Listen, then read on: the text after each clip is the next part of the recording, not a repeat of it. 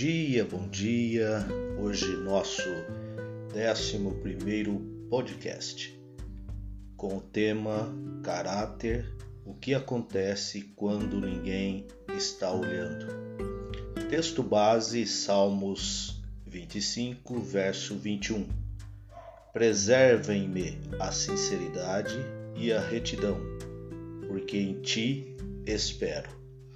Uma das maiores polêmicas dos últimos anos tem se concentrado no caráter. Há pessoas que acreditam na possibilidade de alguém possuir um caráter público e outro privado. Ainda que os dois sejam diferentes, o que se faz em particular, segundo este raciocínio, é problema pessoal desde que não afete o desempenho público.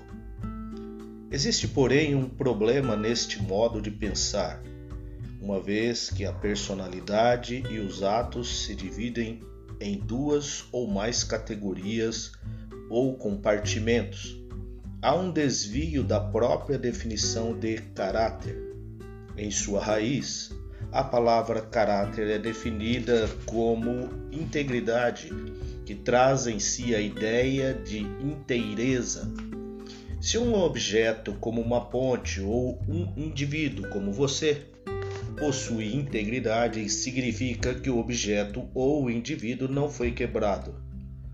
Portanto, se seu caráter, que define quem você é, foi quebrado em duas ou mais partes, você deixou de ter integridade. E sem integridade você não possui muito caráter. Você se lembra do filme Titanic? Se você está vivo, com certeza se lembra. Um dos principais motivos pelos quais o grande navio foi considerado insubmergível eram os compartimentos do casco. Teoricamente, a inundação de um compartimento devido a uma ruptura local quebrado no casco não afetaria outros compartimentos por causa da altura das paredes existente entre eles. Os projetistas do Titanic não previram que uma colisão com um iceberg viesse a atingir vários compartimentos de uma vez, fazendo com que a água passasse de um para o outro até levar o poderoso navio a pique. O mesmo acontece em nossa vida Pensamos que podemos impedir uma falha de causar impacto em outras áreas da nossa vida. Só que não é assim que funciona. Uma fratura na integridade de um compartimento da vida rapidamente transborda para outro, até que tudo começa a afundar. Como então evitar a inundação? A resposta está ligada à integridade, manter a vida coesa, agir em particular do mesmo jeito que se age em público e vice-versa.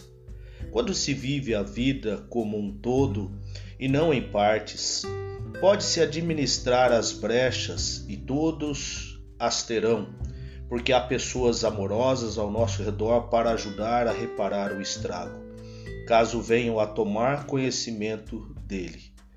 Um dos mais importantes meios de manter a vida coesa é prestar atenção às pequenas coisas.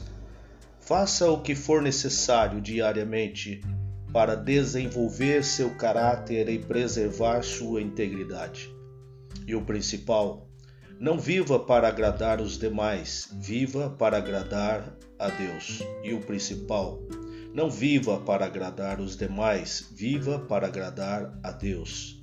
Nas pequenas coisas, modo como você cultiva o seu jardim interior estará evidente para todo tipo de praga. Pessoas íntegras se tornam um alvo fácil para críticas porque se mantêm eretas. Que sua palavra seja um elo, cumpra as promessas, os prazos, honre os compromissos, pague as dívidas uma coisa é saber o que é certo, outra, com, outra completamente diferente é fazê-lo. Os outros definem sua reputação, você define seu caráter. Se quer saber o que há em seu coração, ouça seus lábios. Quando sentir-se numa situação questionável, pule fora imediatamente. Antes de pedir integridade de outras pessoas, você precisa ser irrepreensível.